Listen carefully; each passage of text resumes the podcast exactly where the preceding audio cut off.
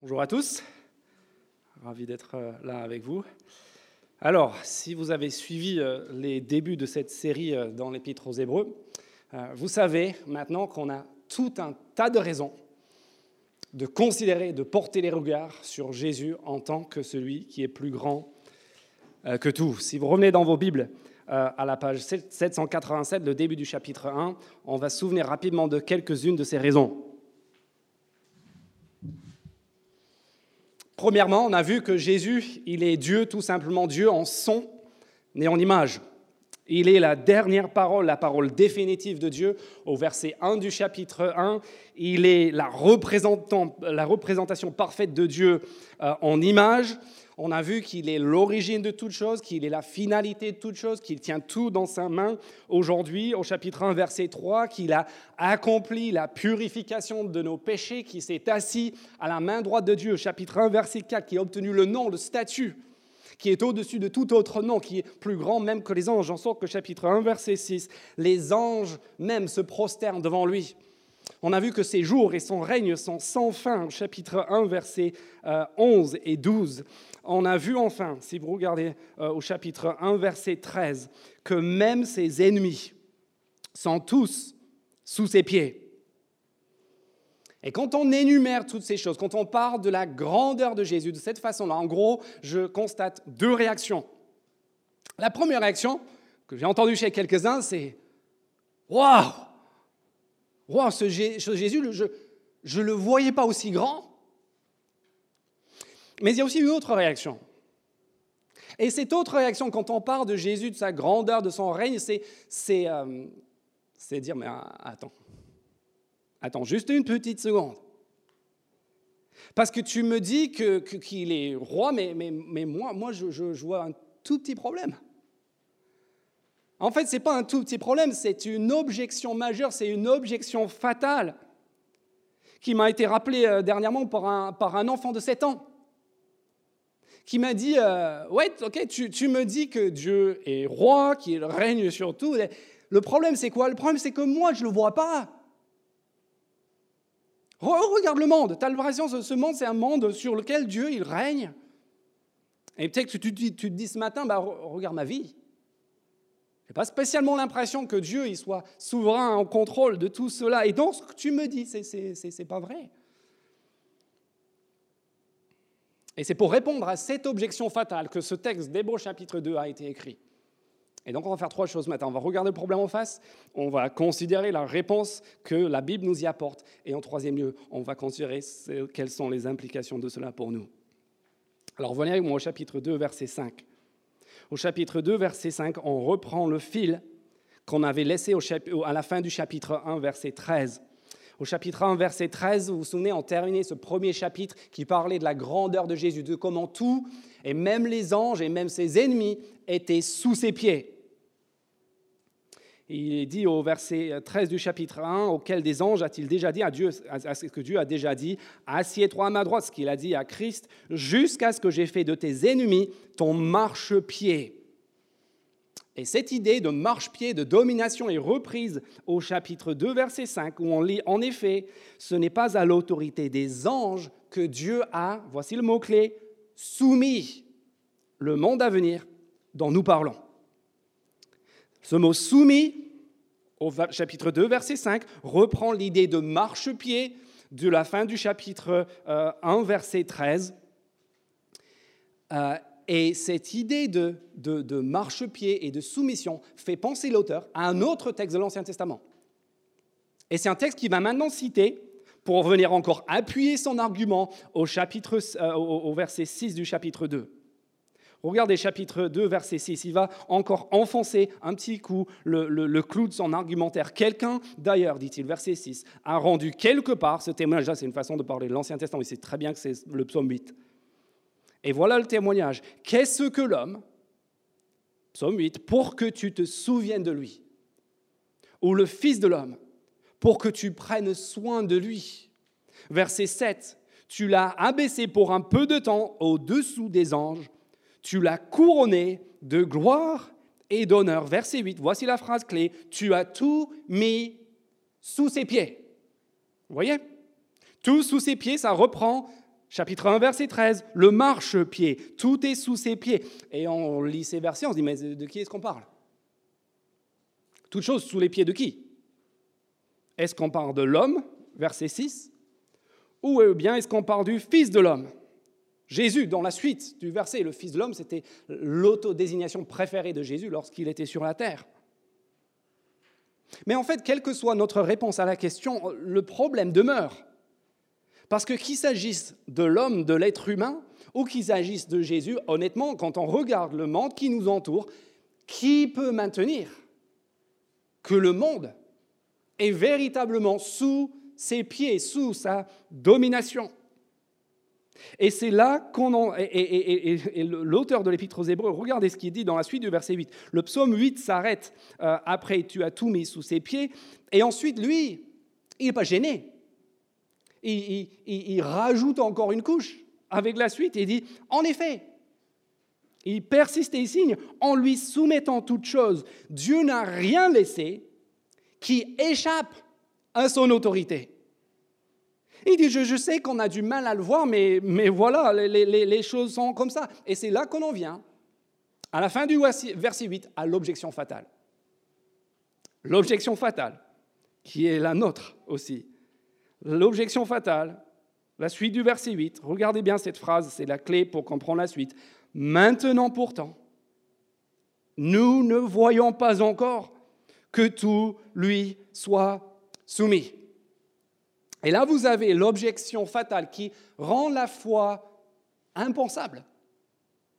Pour la majorité de la population, comment croire à un Dieu qu'on ne voit pas Un Dieu invisible?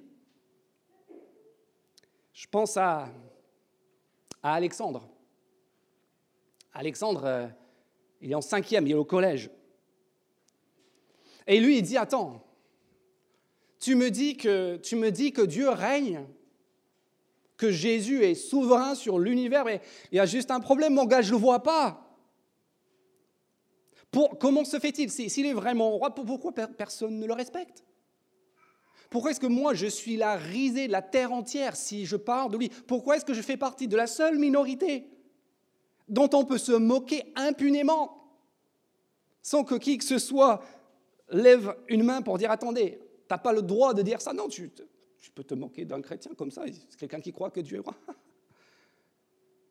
Je pense aussi à Rémi, qui a 28 ans, qui est chrétien depuis 10 ans, qui dit, ok, ok, tu me dis que Dieu est roi, que Dieu règne, mais, mais moi je ne vois pas. Parce que moi, mon quotidien, tu sais ce que c'est Moi, mon quotidien, c'est le calvaire de la dépression. Chaque jour, chaque matin, une lutte contre moi-même, contre mes sentiments, contre le monde entier. Je suis fatigué. Tu me dis que Dieu règne, mais moi, je n'ai pas l'impression d'être associé à un roi, j'ai l'impression de, mener une vie de loser, pas de vainqueur. Et même, on ne va pas se voiler la face. Même en venant ici ce matin, ou si, tu as l'habitude de venir ici, est-ce qu'il n'y a pas des fois le matin, tu te lèves et tu dis, mais c'est quand même un peu bizarre ce qu'on est en train de faire on, va tous aller quelque part et, chanter des chants et, se réunir et parler ensemble autour d'un Dieu que tu vois pas. Vous voyez le problème? C'est ça le problème, l'objection qui mine notre foi à tous. Dieu, son règne, je ne les vois pas. Fin du verset 8. Quelle est la réponse? Bah, La réponse, c'est le verset 9. Après avoir parlé au verset 8 de ce que nous ne voyons pas, l'auteur de l'Épître aux Hébreux, il dit Attendez, voilà ce que l'on voit déjà. On ne voit pas encore toute chose sous ses pieds, mais qu'est-ce que nous voyons déjà? Verset 9, regardez. Toutefois, celui qui a été abaissé pour un peu de temps en au-dessous des anges, Jésus, nous le voyons couronné de gloire et d'honneur à cause de la mort qu'il a souffert. Vous vous souvenez comme il a commencé au début du chapitre 1 Il disait que, Jésus était l'image, la représentation de Dieu. Et donc il dit, bah, si on veut voir en quoi le règne de Dieu, de Jésus peut être réel, il faut qu'on qu'on le voie. Et le problème, c'est que cette réponse, comme quoi on voit Jésus à travers sa mort, en fait, elle est quelque part hein, encore plus gênante que la question. Euh, regardez juste un instant ce, graffiti euh, qu'on va afficher maintenant, euh, qui, qui, en fait c'est un graffiti, je pense, qui est apparu sur la porte de garage, du garage de la maison d'Alexandre. C'est un graffiti du, du, premier siècle de Rome. Et qu'est-ce, que, vous y voyez? Bon, vous ne parlez peut-être pas tous couramment le latin, donc je vais vous lire le texte en dessous. C'est un graffiti qu'on a trouvé sur un mur à Rome au IIe siècle, et qui dit Alexandre, Alexandre, c'est le bonhomme à gauche. Qu'est-ce qu'il est en train de faire, Alexandre? Alexandre adore son Dieu. Alexandre à gauche, son Dieu. À droite, qui est son Dieu? Bah, Son Dieu, c'est un âne. C'est un âne attaché sur une croix. Vous comprenez ici que Alexandre, il est chrétien. Alexandre, il croit en Jésus. Et ses amis se fichent complètement de lui. Il dit, mais Alexandre, tu es quand même un gros blaireau. Tu adores, tu, lèves la main, tu te prosternes devant un mec, devant un âne. Tellement c'est un loser, il n'est même pas un être humain, c'est un, un âne crucifié sur une croix. Donc en gros, non seulement le problème avec ton Dieu, c'est que, en fait, je ne le vois pas, qu'il est invisible. Le vrai problème, euh, c'est qu'en plus, la seule fois où il se serait pointé, ah, c'était ça, c'était la loose. C'était l'échec, c'était la misère, il s'est pris une raclée.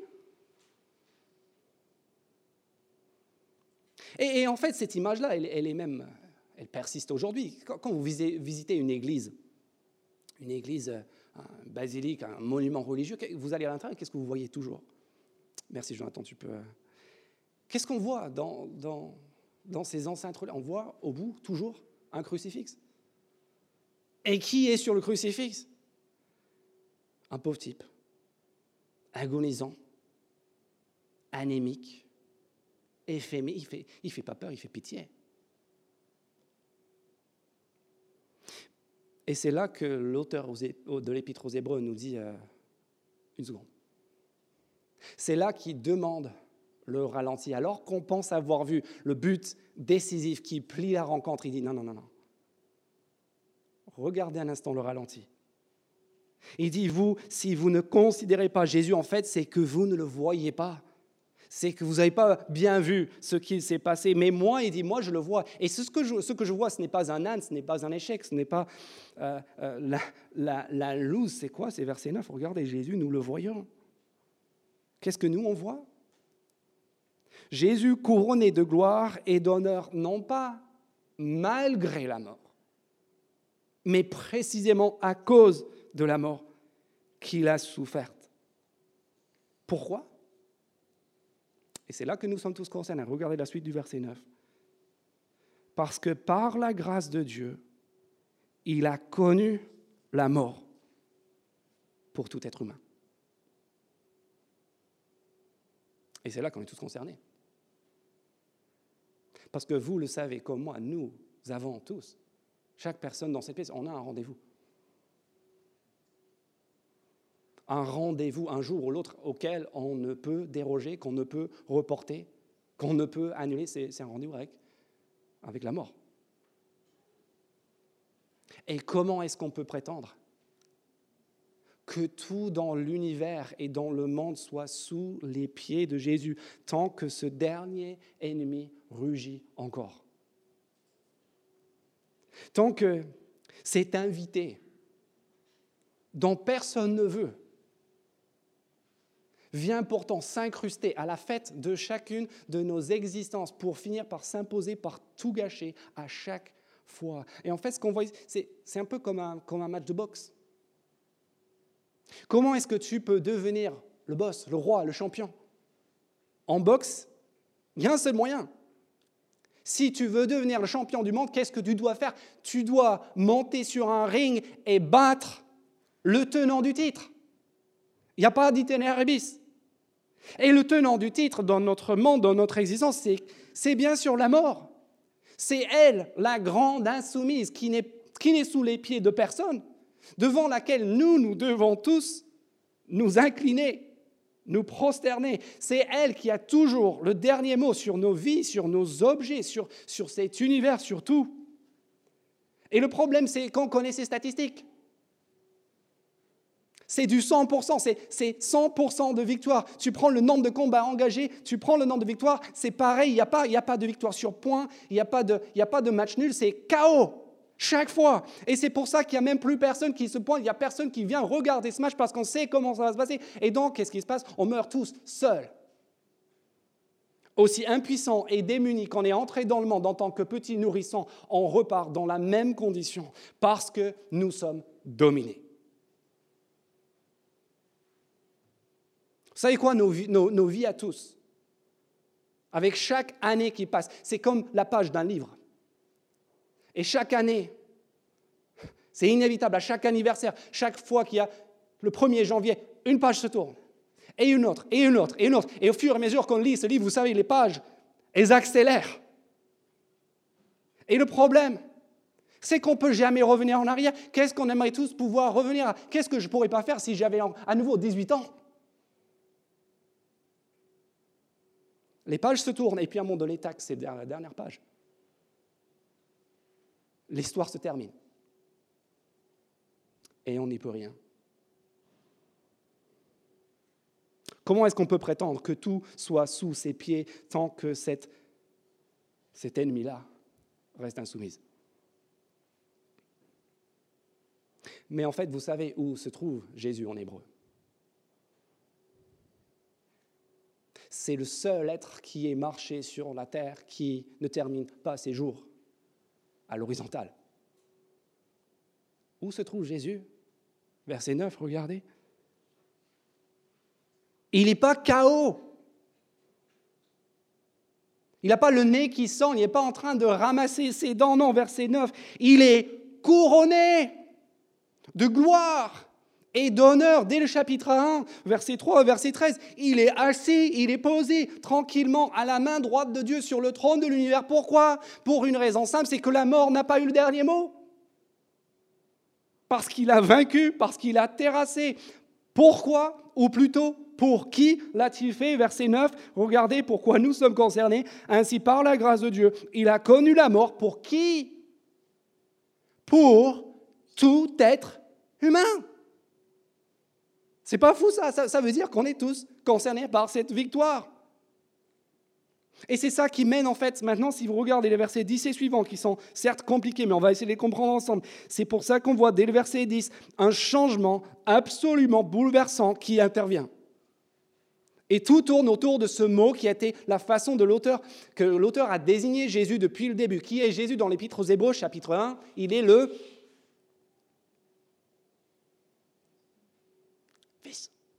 Il est le Fils.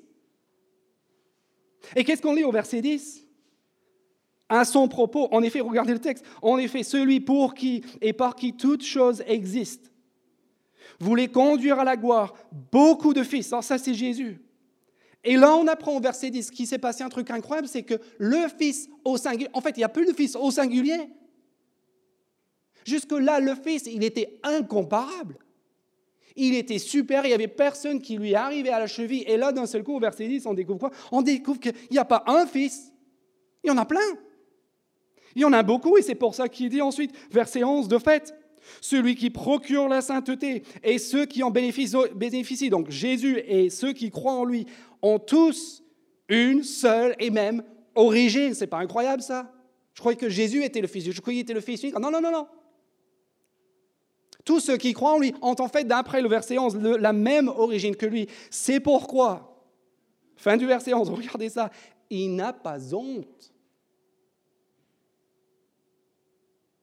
Alors qu'il devrait avoir honte. Il n'a pas honte de les appeler ses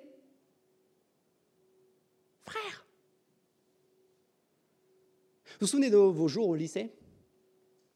Quand il s'agissait de, sortir en soirée, en boîte ou autre? Qui, est-ce que vous choisissiez? Avec qui est-ce que vous vouliez sortir? Il y a deux stratégies. La première stratégie pour euh, passer une bonne soirée, pour briller, pour aller loin dans une soirée, c'est simple. Tu t'associes à qui? Tu cherches à t'incruster avec les beaux gosses. avec les mecs qui envoient, qui sont beaux, qui sont intelligents, qui, sont un peu plus âgés que toi, un, peu plus expérimentés que toi, qui vont pouvoir te faire franchir des portes d'endroits que toi-même tu n'arrivais pas à entrer, avoir des rangs que par toi-même tu pourrais pas. Tu, tu, tu, tu, te dis, ah, moi je vais faire entraîner par eux. Ça, c'est la première stratégie. La deuxième stratégie, vous vous en souvenez? Je ne veux pas faire de, propos sexistes, mais, mais j'ai l'impression que beaucoup de filles font ça. C'est que, en fait, on s'entoure, on fait un calcul on n'essaie pas de, s'accrocher à ceux qui sont plus hauts que nous. On fait gaffe à ne sortir avec personne qui pourrait représenter une menace pour nous. Donc surtout pas quelqu'un qui soit plus beau, plus intelligent que nous, parce que comme ça, quand on fait des rencontres et tout, c'est nous qui avons la priorité, parce que nous, nous sommes le plus beau, etc. Et donc on choisit ses partenaires pour être un peu plus bas que nous, pour nous mieux briller et avoir plus de réussite. Et en fait, avec Jésus, vous savez quoi? Le verset 11 nous dit, le verset 11 nous dit qu'avec Jésus, c'est le rêve parce que c'est le meilleur des deux. Qu'est-ce qui est en train de se passer? Il y a quelqu'un qui n'est pas juste un mec un peu plus expérimenté, un peu plus beau, un peu plus intelligent que nous. On a le roi de l'univers, celui par qui et pour qui toute chose existe, qui vient et qui nous prend par la Toi, tiens, Viens avec moi. Il nous empoigne la main. Il dit Toi, toi, toi, j'ai pas honte. Il devrait avoir honte parce qu'il est, dans une, autre sphère sociale. Mais il n'a pas dit Viens, toi, je t'emmène avec moi. J'ai pas honte de t'appeler mon frère. Viens, on va être copains. Je vais t'entraîner. Pourquoi? Oh, c'est pas pour briller. C'est, c'est pas pour, euh, pour euh, par non, non, trop grand pour ça. C'est pour que justement nous nous obtenions ce statut que par nous-mêmes nous étions incapables d'obtenir, pour que nous aussi nous soyons appelés fils et filles de quelqu'un d'aussi grand que cela. Vous voyez l'idée? Il n'a pas honte de les appeler ses frères parce qu'il veut les entraîner avec eux. Le message incroyable de ce chapitre tout entier, c'est quoi? C'est que par ses souffrances et sa mort, le grand roi éternel, transcendant, suprême du chapitre 1, est descendu par ses souffrances et par ses morts, pour devenir notre grand frère, pour nous entraîner avec lui dans les incroyables privilèges de son statut de fils unique, pour que le fils unique ne soit plus le fils unique, mais le fils aîné de plusieurs frères. Et pour prouver que tout cela était prévu, que cette mort n'était pas une erreur, n'était pas une péripétie euh, euh, gênante, pas un couac. Il cite au verset 12 et 13 plusieurs textes de l'Ancien Testament. Si vous voulez en savoir tout sur ces textes, j'en parle volontiers avec vous après. On n'a pas le temps de tous les voir, mais je veux quand même qu'on en regarde un, et c'est le verset 12. Il cite en premier lieu le psaume 22. C'est ça que nous avons au verset 12.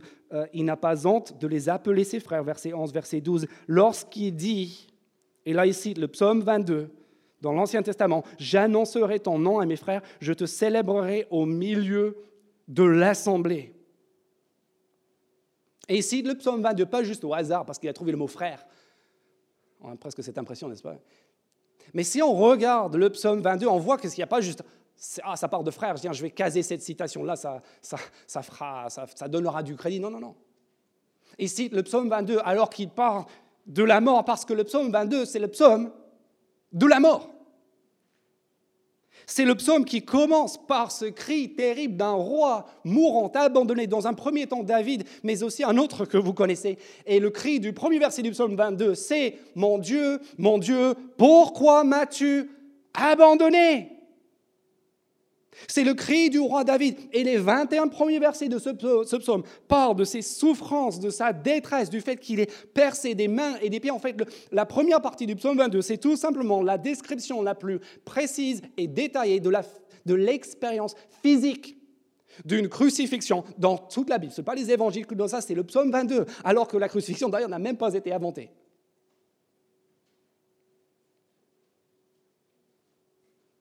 Et vous savez quoi? Jésus crie sur la croix, mon Dieu, mon Dieu, pourquoi m'as-tu abandonné? Il ne pose pas cette question parce qu'il ne connaît pas la réponse. Bien sûr qu'il connaît, il est venu sur la terre pour ça, il sait très bien ce qu'il est en train de faire. Il pose la question pas parce qu'il ne connaît pas la réponse, mais parce qu'une réponse existe. Et il veut nous donner la référence pour la trouver. Il est en train de nous dire, si vous voulez savoir ce qui est en train de se passer à travers cette mort qui paraît honteuse, qui paraît un échec, qui paraît terrible, allez voir dans le psaume 22. Parce qu'après 21 versets de souffrance, d'horreur, de, de, sang, de moquerie, qu'est-ce qu'on trouve au verset 22, le verset que l'auteur de l'Épître aux Hébreux cite Ici au verset 12, on trouve le grand tournant du psaume. Il passe 21 versets à exprimer sa souffrance, à, parler de sa mort imminente et à appeler au secours de Dieu. Et au verset 22, de nulle part, tac, coup de tonnerre, on lit, psaume 22, verset 22, Tu m'as répondu, On apprend que le roi mourant, en fait, il a été secouru. Que Dieu ne l'a pas abandonné du tout, Dieu l'a répondu. Et aussitôt, c'est là qu'on lit, dans la suite du verset 22, Tu m'as répondu, première conséquence. Hébreu chapitre 2, verset 12, J'annoncerai ton nom à mes frères. Et le reste du psaume, la fin du psaume, que vous pouvez regarder à un autre moment, parle du fait que, que, ce roi que l'on croyait mort, que l'on croyait abandonné, en fait, il revient à la vie. Et il ne revient pas à la vie seul. Il revient à la vie entouré d'une grande assemblée de plein de frères, de plein d'autres personnes qui d'une manière qu'on ne comprend pas encore au psaume 22, vont bénéficier, eux aussi, de son secours, secours que l'on voit au moment de la résurrection de Jésus. Et on peut répondre à la question, est-ce que Jésus souffre et meurt par faiblesse? Absolument pas. Jésus souffre et meurt par solidarité. Pour que d'autres passe par le même chemin que lui. Et même si vous avez rien compris à tout ça, regardez maintenant le verset 14 parce que ça résume l'essentiel de la pensée. Pourquoi Jésus est mort? Pourquoi cette solidarité pour faire de ceux qui sont largement en dessous de lui, qui sont les victimes de la mort, ses frères? Regardez verset 14. Puisque ses enfants ou ses frères ont en commun la condition humaine, lui-même l'a aussi partagé de façon similaire vous voyez l'idée? Eux, ils sont en galère, lui, il vient en galère. Eux, ils sont en misère, lui, il vient dans la misère de la condition humaine et jusqu'à la mort. Ainsi, par sa mort, verset 14, il a pu rendre impuissant celui qui jusque-là exerçait le pouvoir de la mort. Il détrône le champion, c'est-à-dire le diable, et libérer. Regardez ce verset incroyable, verset 15. Et libérer tous ceux que la peur de la mort retenait toute leur vie dans l'esclavage. Après tout, verset 16, si, si, vous êtes ici ce matin et vous pensez que peut-être que Dieu, il veut ta vie il veut ton cœur parce qu'en fait, il est à la recherche de pauvres gens qui pourraient écraser et exploiter et rajouter à son royaume pour l'agrandir un petit coup de plus. En fait, la, croix nous manque que c'est précisément le contraire.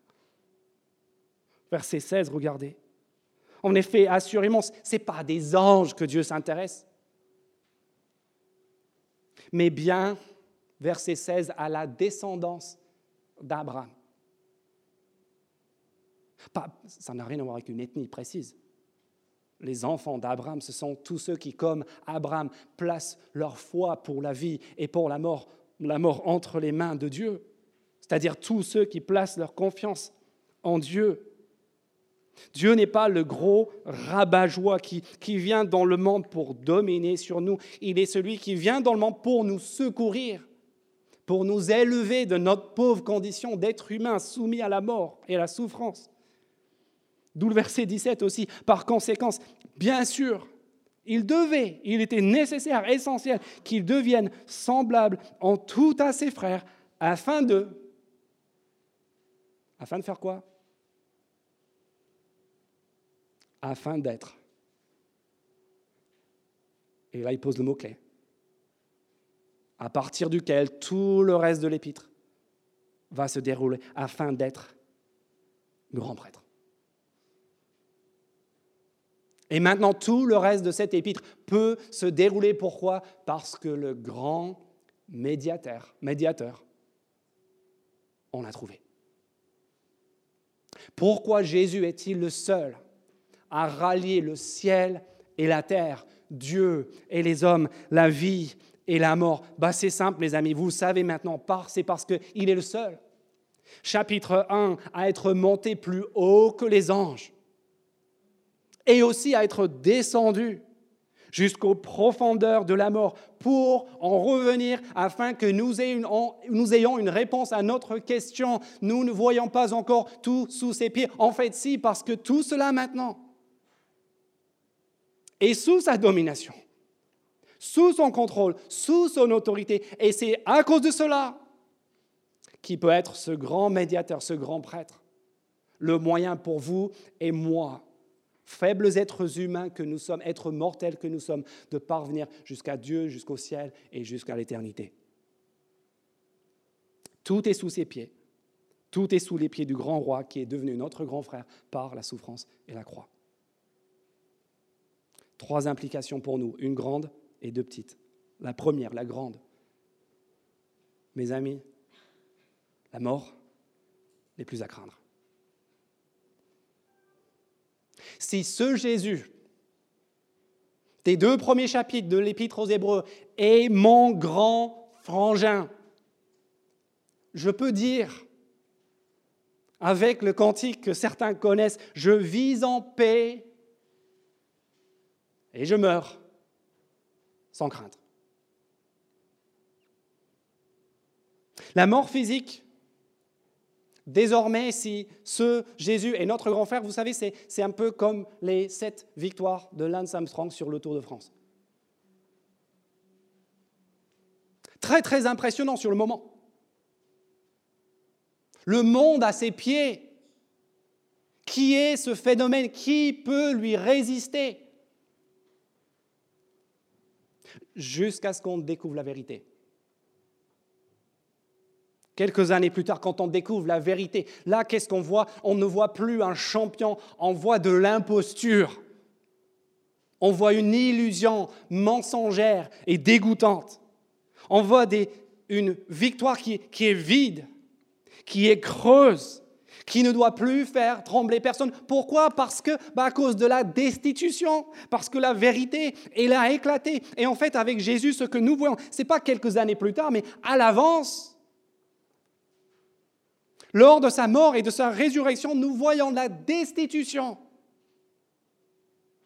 la défaite absolue du tenant du titre, la mort, brisée sous ses pieds. Et cela nous concerne tous, parce que même si on a peut-être du mal à croire que cela soit vrai ce matin, et je, le conçois,